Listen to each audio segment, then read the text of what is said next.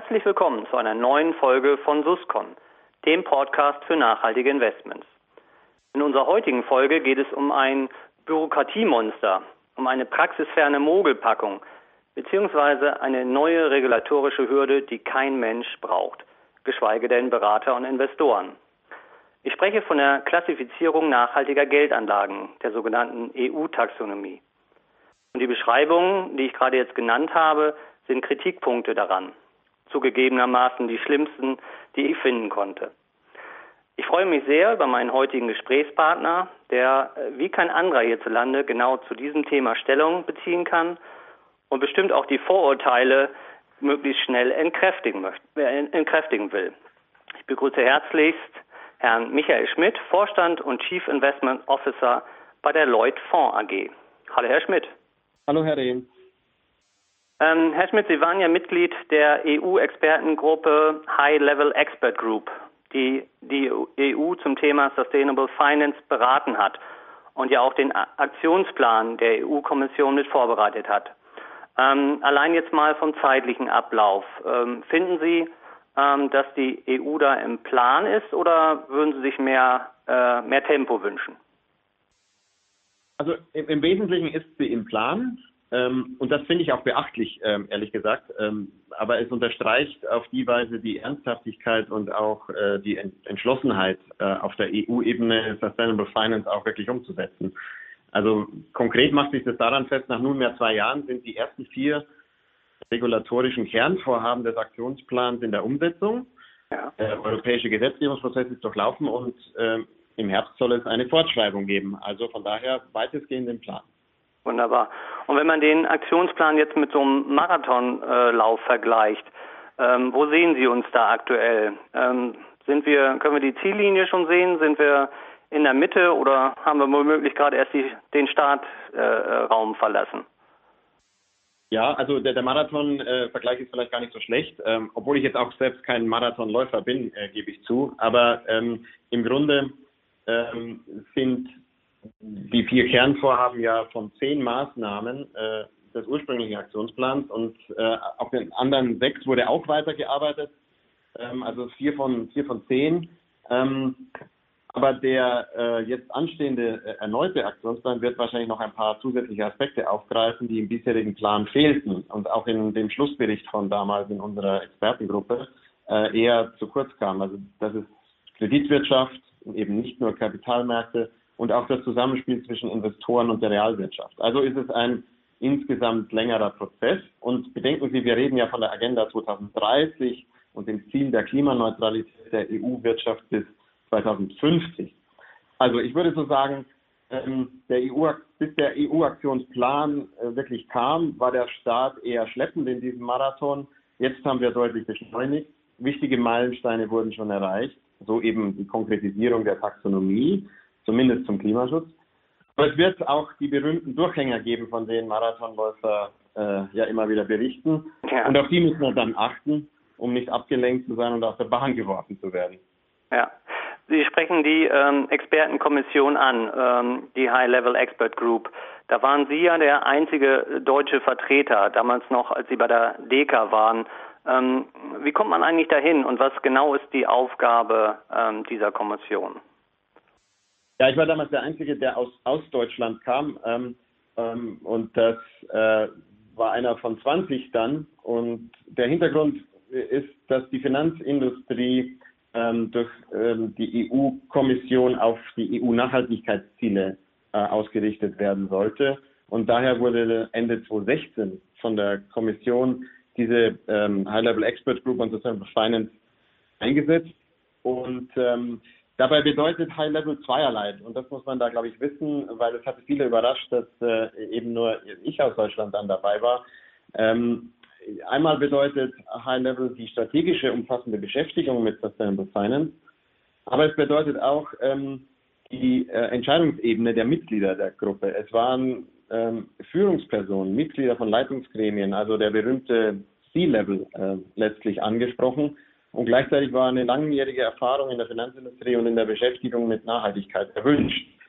Und diese Kombination gab es in Deutschland zu der Zeit äh, kaum. Und ähm, ich war damals äh, einer der wenigen, der in, äh, als, als Geschäftsführer einer, ähm, einer großen ähm, Fondsgesellschaft ähm, auch sich schon länger mit Nachhaltigkeit eben beschäftigt hatte und das auch äh, ähm, und auch gleichzeitig mehr als 20 Jahre Erfahrung im Finanzmarkt hatte, so da, sodass ich dann gebeten wurde, ob ich mich, mich da bewerben könnte okay. äh, für diese Gruppe und ähm, diese Erfahrung äh, als äh, vor allem aus der Sicht Asset Manager und Investor eben mit einzubringen und äh, dem bin ich dann sehr gerne nachgekommen. Und ähm, ja, die EU-Kommission hat die, die, diese Expertengruppe eingesetzt, um einen übergreifenden und umfassenden Fahrplan für ein nachhaltiges Finanzsystem in Europa zu entwickeln. Und das Ergebnis war der Schlussbericht Anfang 2018. Mhm. Unsere Empfehlungen sind dann auch sehr zügig, in großem Umfang in den schon besprochenen Aktionsplan eingeflossen. Ja, ja. Kommen wir jetzt äh, konkret zur Taxonomie, also die Klassifizierung nachhaltiger Geldanlagen. Ähm, wenn Sie das jetzt, den Begriff jetzt in wenigen Sätzen einem Privatanleger erklären müssten, äh, wie würden Sie das tun? Der Begriff Taxonomie wird ja vor allem in der Naturwissenschaft verwandt. Ähm, in der Finanzanlage ist er ein bisschen fremd, aber in der Naturwissenschaft, zum Beispiel in der Biologie, wird er für Lebewesen ähm, angewandt, ähm, im Übrigen auch für Viren, ähm, in, angesichts der aktuellen Situation. Ähm, es geht aber um eine Systematik der Einordnung, der Klassifizierung. Ähm, man könnte auch von einer äh, Landvermessung sprechen. Also eine Taxonomie dient dazu, einen Überblick und äh, Orientierung zu bekommen. Die EU-Taxonomie in Sustainable Finance, wie sie jetzt vorliegt, ist ein Klassifizierungssystem, Klassifizierungsinstrument, das wirtschaftliche Aktivitäten und Leistungskriterien festlegt, die mit dem langfristigen Ziel Europas und der Europäischen Union im Einklang stehen, nämlich die CO2-Emissionen bis 2050 auf Netto Null zu reduzieren und ähm, auf diese Weise dem Klimawandel gegenzuwirken. Ja. Dabei ist es schon wichtig auch zu verstehen, dass die Taxonomie aber ähm, einzelne Aktivitäten eines Unternehmens meint, nicht das Unternehmen als Ganzes bewertet. Also ein Geschäftszweig ist demnach ökologisch nachhaltig, wenn er zu einem von insgesamt sechs ökologischen Zielen beiträgt. Und dabei darf er allerdings keines der anderen Ziele wesentlich schädigen. Und äh, es sollen daneben soziale Mindeststandards ähm, eingehalten werden. Okay. Können Sie vielleicht kurz äh, äh, beschreiben, welche Umweltziele sind das? Ja, es wurden sechs äh, Ziele definiert in dem EU-Aktionsplan, ähm, der die Taxonomie ja mit auf den Weg gebracht hat. Ähm, der, die ersten beiden Ziele sind auch jetzt schon konkret äh, mit einem äh, Taxonomievorschlag unterlegt. Das ist äh, Abschwächung des Klimawandels und Anpassung an den Klimawandel. Im Englischen sagt man da auch äh, Climate äh, Mitigation und Climate Adaptation. Das hat man vielleicht schon mal gehört. Ja. Ähm, die anderen vier äh, sind nachhaltige Nutzung und der Schutz von Wasser und Meeren, ähm, Überleitung zu einer Kreislaufwirtschaft, Müllvermeidung und Recycling und als letztes Vermeidung und Kontrolle von schädlichen Umweltemissionen sowie der Schutz des Ökosystems. Okay. Ich habe ja vorhin in der Einleitung äh, ähm, so ein paar Kritikpunkte gesagt, beziehungsweise nicht so schöne Begriffe wie Bürokratiemonster. Ähm, warum ist die Taxonomie jetzt aus Ihrer Sicht so wichtig? Ja, wie gesagt, die, die Taxonomie ist ein Klassifizierungssystem. Das heißt, es gibt, schafft Orientierung. Also sie schafft ein gemeinsames Verständnis hier bei der Nachhaltigkeit über die jetzt in, hier in, bei dem, was vorliegt, ökologische Nachhaltigkeit von Wirtschaftsaktivitäten. Und auf der Taxonomie aufbauend werden dann Standards und Labels auch ähm, entwickelt von der äh, EU-Kommission, äh, die dann eben zu europäischen Standards werden sollen. Also so zum Beispiel der Green Bond Standard oder ähm, auch ähm, das Öko-Label für Fonds beispielsweise. Es mhm. gibt ja in es gibt ja in der EU ähm, Labels, ähm, Bio-Labels und dergleichen mehr und Öko-Labels und äh, so sowas Ähnliches schwebt der EU-Kommission auch für äh, Finanzprodukte mit vor. Und da brauche ich natürlich eine Grundlage, wie ich da überhaupt äh, ähm, die Parameter setze, dass, dass es dieses Label geben kann. Und dazu braucht man auf alle Fälle eine Taxonomie. Aber daneben ist die Taxonomie auch ähm, ein Instrument, das den Finanzmarktakteuren Orientierung geben äh, kann. Und so kann sie also auch von Investoren für die Anlageentscheidungen mit herangezogen werden. Okay. Orientierung ist das eine, aber meistens bringt ja so eine regulatorische Vorgabe auch äh, konkrete Pflichten mit sich. Ähm, wie ist das hier bei der Taxonomie? Welche konkreten Pflichten ähm, ähm, tun sich da auf für die Finanzmarktteilnehmer? Ja, diese konkretisieren sich noch. Das ist, ähm, das ist angelegt in der Taxonomieverordnung, aber die konkrete Umsetzung entwickelt sich jetzt. Aber grundsätzlich müssen Finanzmarktteilnehmer berichten, in welcher Form und in welchem Umfang in ihren Finanzprodukten die zugrunde liegenden Investitionen wirtschaftliche Tätigkeiten unterstützen, die für die ökologische Nachhaltigkeit ähm, gemäß der Taxonomieverordnung eben erfüllen. Bei Investitionen in nicht taxonomiekonforme Tätigkeiten ähm, ist eine Erklärung abzugeben, dass eben ähm, die Investitionen der betreffenden Produkte der Taxonomie keine Rechnung tragen. Das sind die zwei Grundparameter, aber die äh, exakten äh, Berichterstattungspflichten äh, werden sich noch konkretisieren. Aber lassen Sie mich an der Stelle eines auch noch sagen. Die Taxonomie ist äh, nicht das einzige und auch nicht das wichtigste Instrument, um Nachhaltigkeit zu verwirklichen. Es, letztlich geht es darum, dass Nachhaltigkeit in den Köpfen und in den Prozessen der Finanzindustrie und auch in der Realwirtschaft bei den Unternehmen ankommt. Und die Taxonomie kann dazu helfen, aber sie ist nicht der alles entscheidende Faktor. Okay, alles klar. Aber gleichwohl wird ja die Finanz der Finanzbranche auch eine ganz schöne Bürde auftragen. Also sie soll ja einen maßgeblichen Beitrag dazu leisten, ähm, die europäische Wirtschaft auch klimaneutral zu gestalten. Wenn man sich jetzt aber anschaut, gerade die Corona-Krise, ähm, finden Sie nicht, dass, dass die Finanzbranche mit so einer Aufgabe äh, vielleicht sogar überfordert ist? Naja, es wird ohne die Finanzindustrie nicht gehen. Das hat, die, die, das hat letztlich die ähm, äh, Politik äh, erkannt. Deswegen hat man den Blick auf den Finanzsektor gelegt, um letztlich die Finanzierungsbedarfe ähm, für die notwendige ähm, Transition und äh, Erreichung der Klimaziele ähm, zu, zu erfüllen. Das können staatliche Mittel alleine nicht. Man braucht den Privatsektor. Ähm, da stand, stehen ja 180 Milliarden äh, Euro pro Jahr allein in der EU für die Erfüllung der, der Klimaziele mit im Raum. Jetzt haben wir eine ganz andere Situation natürlich mit der Pandemie. Ähm, weltweit hat sie massive Einbrüche der Wirtschaft zur Folge. Und das, obwohl ja schon Geld- und Fiskalpolitik viele Maßnahmen beschlossen und umgesetzt haben für äh, eine Gegensteuer. Also insoweit sind die Herausforderungen, wie Sie beschreiben, schon enorm.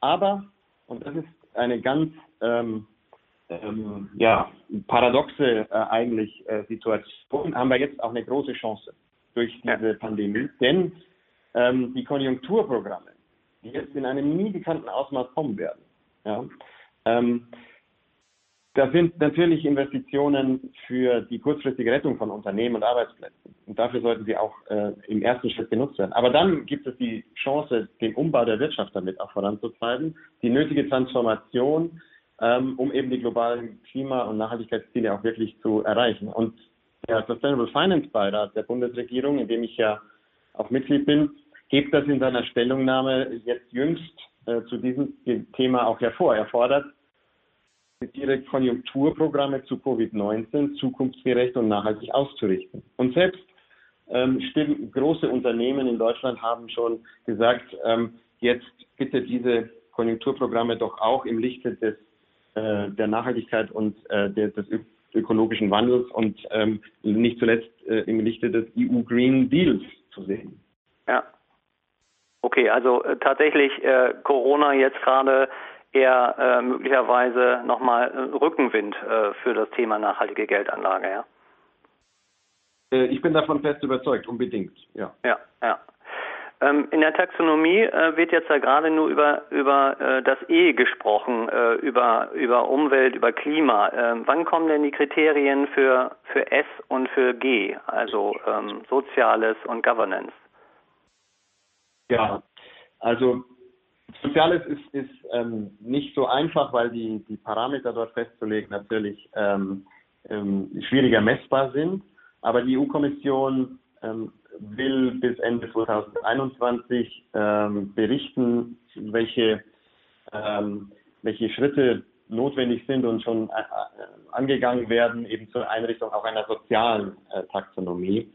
Ähm, und da wäre es durchaus sinnvoll, denke ich, die Anforderungen an Unternehmen als Ganzes zu knüpfen, nicht so sehr an einzelne Tätigkeiten, weil ich glaube, dass soziale Themen da ähm, umfassender zu berücksichtigen sind. Aber das wird nicht ganz leicht, weil die, die, die, die Messparameter schwieriger sind als bei der, bei der, bei der Umwelt.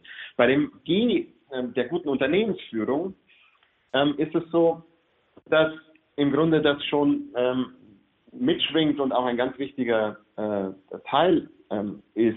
Ähm, die, der Aktionsplan heute hat ja äh, auch einen Punkt eben ganz, ganz gezielt äh, zur Governance und ähm, die Governance ist für mich sowieso ein umfassendes Element äh, bei ESG. Das ist nicht gleichgeordnet, sondern letztlich kommt es auf gute Unternehmensführung, auf verantwortliche Unternehmensführung an, ähm, die ökologische und soziale und wirtschaftliche äh, Aspekte für die Strategie und für die Unternehmens, ähm, auch das Unternehmensgebaren und die Unternehmensstrukturen äh, letztlich abbilden sollte. Also insoweit ist, ist Governance ähm, irgendwo immer dabei. Mhm. Ähm, hier, hierzu hierzu gibt es auch, ähm, denke ich, ähm, das kann man erwarten, äh, in der neuen, in der ähm, erneuerten äh, Sustainable Finance Strategie oder einem Aktionsplan 2.0, der im Herbst vermutlich kommt, ähm, würde ich erwarten, dass es zu dem Thema auch ein paar Maßnahmen gibt. Ähm, ich habe an einigen Vorschlägen dazu auch mitgearbeitet damals in der Expertengruppe. Ähm, ob es in der Taxonomie so richtig äh, durchkommt, äh, wird, man, wird man sehen. Aber die Schritte sind jetzt erstmal Umwelt äh, von den zwei auf die sechs Ziele auszuweiten, Sozialkriterien mit anzulegen. Und Governance, würde ich sagen, wird, wird sich so parallel mitentwickeln. Aber ähm, für, für mich selbst und auch für die Leutfonds AG als Investor und äh, an der Börse gelistetes Unternehmen ist gute Governance und verantwortliche Unternehmensführung ein ganz entscheidendes Anliegen. Ja, sie sind einfach ein Schlüsselelement für langfristig erfolgreiche, zukunftsfähige äh, Unternehmen und müssen auch in der Sustainable Finance äh, äh, Debatte eine wichtige Rolle spielen. Ja. Ich würde jetzt gerne nochmal auf den äh, Beratungsalltag äh, ähm, zurückkommen. Also ähm, etliche Berater fürchten sich ja so ein bisschen, habe ich den Eindruck, ähm, vor dieser ähm, neuen regulatorischen Vorgabe. Ähm, können Sie Ihnen da die Angst ein bisschen nehmen? Was, also was bedeutet das konkret ähm, für, für die Beratung jetzt mit dem Anleger? Ja, also zunächst mal ist es so, dass die, die EU-Kommission ähm, ja, möchte, dass alle Berater voraussichtlich jetzt so ab Mitte 2021 die Nachhaltigkeitspräferenzen ihrer Kunden im Rahmen der Anlageberatung und Vermögensverwaltung abfragen. Mhm.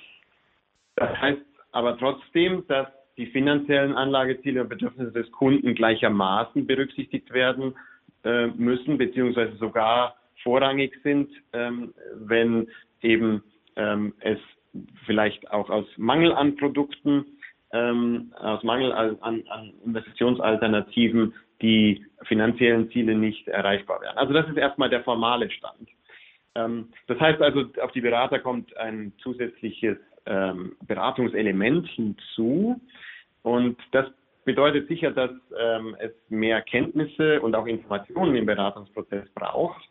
Aber ganz ehrlich ist es doch auch eine Chance, über positive emotionale Zielsetzungen der Geldanlage mitzusprechen, so nach dem Motto, Geld kann auch eine positive Wirkung haben. Und. Ähm, dass das viele Privatanleger auch wollen, zeigen ja Umfragen durchaus. Ne? 75 Prozent der Privatanleger wollen in nachhaltige Geldanlegen grundsätzlich investieren. Wenn man dann das Ergebnis sieht, wie viel ist investiert, dann sind wir da bei einem ja deutlich niedrigeren, einem äh, mittleren einstelligen äh, Prozent des verwalteten Vermögens. Also hier klafft eine Lücke und äh, ich glaube schon, dass einfach auch die Anforderung, das im Beratungsprozess zu berücksichtigen, explizit die Frage zu stellen, äh, diesen Dialog äh, befördern wird und damit auch die Investitionen dahin fördern wird. Und dann hat man auch eben ein sehr positives Element in der äh, Anlageberatung. Also ich würde das als Chance betrachten und es gibt ja viel Unterstützung auch gerade durch die ähm, Fondsanbieter. Also von daher ähm, hätte ich da jetzt keine Angst davor. Ja, ja, das wäre genau die nächste Frage. Also, weil die Kenntnisse fehlen äh, meines Eindrucks äh, nach irgendwie äh, bei vielen Beratern noch, ähm, sich wirklich da professionell vorzubereiten und äh, äh, im Bereich nachhaltige Geldanlage gut zu beraten. Ähm, welche konkrete Unterstützung macht aus Ihrer Sinn, ähm, macht aus Ihrer Sicht da Sinn? Ähm, wie geht zum Beispiel Ihr Haus ähm, damit um? Wie unterstützt Ihr Haus ähm, Berater? Ja, also ich glaube, die Voranbieter, weil sie ja die ähm, auch passenden Produkte letztlich ja konzipiert haben, haben natürlich das äh, beste Verständnis und, und, und Wissen dann auch dazu und sollten das ähm, möglichst gut äh, vermitteln. Die äh, Voranbieter, was die Voranbieter nicht machen können, ist ähm, das einzuordnen in den Gesamtkontext der, der äh, Beratung oder der Vermögensanlage des, des Kunden. Ähm, aber für die Grundparameter und für die speziellen äh, Produkte sind natürlich die Fondsanbieter bestens geeignet, ähm, in die Beratung, also in die ähm, Informationsvermittlung auch zu gehen. Als Lloyd-Fonds tun wir das, indem wir ähm, neben dem persönlichen und direkten Austausch mit äh, unseren Vertriebspartnern eben auch regelmäßige Webinare äh, veranstalten zu den Fonds, ähm, zur Fondsstrategie, zum aktuellen, zur aktuellen Positionierung ähm, zur ähm, auch Investmentstrategie, aber eben auch zu speziellen und übergeordneten Themen ähm, der Nachhaltigkeit. Und äh, das wird auch äh, gut angenommen.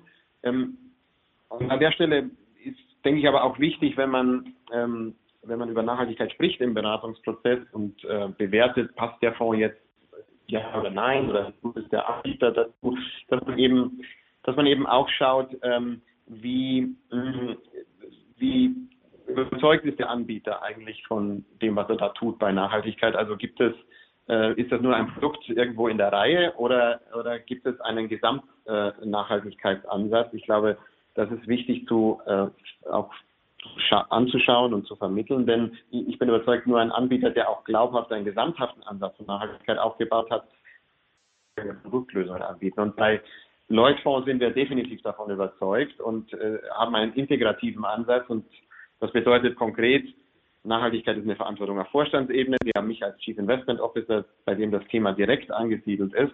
Mhm. Äh, und es ist Kernelement der Unternehmensstrategie. Governance steht dabei für uns mit im Vordergrund natürlich. Wir sind börsengelistetes T und, äh, Unternehmen und wir wollen ja auch bei den Unternehmen, die wir investieren, aktiv äh, mit Einfluss nehmen, dass sich die äh, Unternehmensführung ähm, auch äh, verbessert und der Wert gehoben wird, den wir sehen. Ähm, wir integrieren relevante und materielle Nachhaltigkeitsparameter in alle Investmentprozesse. Alle unsere Publikumsfonds erfüllen die Kriterien des UN Global Compact. Und mit dem speziellen Fonds, Lloyd Fonds Green Dividend World, ähm, haben wir einen besonderen Investmentansatz in Kooperation mit dem WWF ähm, aufgestellt, der einen positiven Wirkungsbeitrag zu äh, umweltorientierten nachhaltigen Entwicklungszielen leistet und diesen besonderen Nachhaltigkeitsansatz, den vermitteln wir natürlich auch äh, besonders intensiv unseren Vertriebspartnern, weil es einer ist, der auch sehr innovativ und ähm, auch an der einen oder anderen Stelle vielleicht etwas überraschend und erklärungsbedürftig ist, aber am Schluss äh, sehr äh, gut ankommt und, und auch überzeugt von der, von der Ausrichtung, gerade auch in der Kooperation mit dem WWF. Ja, ja. Ja, wunderbar, Herr Schmidt. Ähm, werfen wir zum Schluss noch einen Blick in die Glaskugel. Also wenn wir uns jetzt äh, ähm, zehn Jahre weiter ähm, vorstellen, ähm, was glauben Sie, wie, ist, wie wird dann die Klimasituation sein? Ähm, wie ist die Rolle der Finanzbranche dabei? Also was ist Ihre Prognose da und vielleicht auch ähm, Ihre Hoffnung? Ja, ich bin ja ein Optimist und als solcher äh, bin ich davon überzeugt, dass wir 2030 einen erheblichen Schritt weitergekommen sind, was CO2-Reduktion betrifft und CO2-Intensität und hoffentlich auch ähm, in einigen anderen Aspekten der nachhaltigen Entwicklungsziele der Vereinten Nationen. Ich glaube dabei nicht zuletzt aber an die Innovationskraft der Unternehmen, die uns äh, in diese Richtung bringen wird, vor allem auch der Unternehmen in Deutschland. Und für die Finanzbranche hoffe ich, dass Nachhaltigkeit in den alltäglichen Entscheidungen des operativen Geschäfts zu einer Selbstverständlichkeit geworden ist. Mhm. Und bei den Anlegern ist das Thema dann komplett in den Köpfen schon drin? Ich bin fest überzeugt, dass das ein, so wie es in den Entscheidungsprozessen der Finanzindustrie äh, sein sollte, sein wird, auch bei den Anlagezielen und bei der äh, Umsetzung von Vermögensanlage, Geldanlage auch ein ganz normaler Aspekt sein wird, den man selbstverständlich mit berücksichtigt und auch ähm, verfolgt. Wunderbar. Alles klar. Zum Schluss ähm, eines jeden Podcasts fragen wir unseren Gesprächspartner noch immer nach einem Literaturtipp. Ähm, welchen haben Sie für uns äh, und warum haben Sie gerade diese, dieses Buch ausgesucht?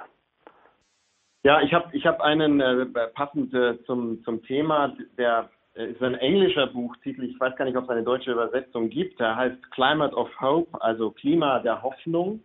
Ähm, Autor ist äh, kein geringerer als äh, Michael Bloomberg, äh, zusammen mit Karl Pope. Ähm, und ähm, ich finde daran so beeindruckend, dass ähm, jemand wie Michael Bloomberg, der ja ganz unverdächtig ist, ähm, ein irgendwie ähm, linksradikaler äh, Ökologieverfechter zu sein, um mal äh, etwas böse zu sagen, ähm, der ist ja, er ist ja nun ein sehr wirtschaftsorientierter und auch äh, reicher äh, Amerikaner, sehr erfolgreich und er hat aber ähm, und war und ist Republikaner und ähm, er hat äh, war Republikaner und er hat erkannt, dass ähm, es hier eben ein Umdenken auch in den USA äh, braucht und dass es aber eben nicht nur mit Angstszenarien zu tun haben sollte, sondern letztlich äh, auch ein, ein, ein Hoffnungsbild, ein konstruktives Bild für die Zukunft äh, sein sollte. Deswegen ja auch der Titel Climate of Hope, Klima der Hoffnung. Wunderbar. Ja, ein sehr schöner, äh, optimistischer Abschluss. Ähm, vielen Dank, Herr Schmidt, für das äh, sehr interessante Gespräch. Ähm, und vielen Dank auch Ihnen, meine Damen und Herren, für Ihr Interesse. Ich hoffe, Sie sind beim nächsten Mal wieder dabei. Ähm, tschüss und auf Wiederhören. Thank you.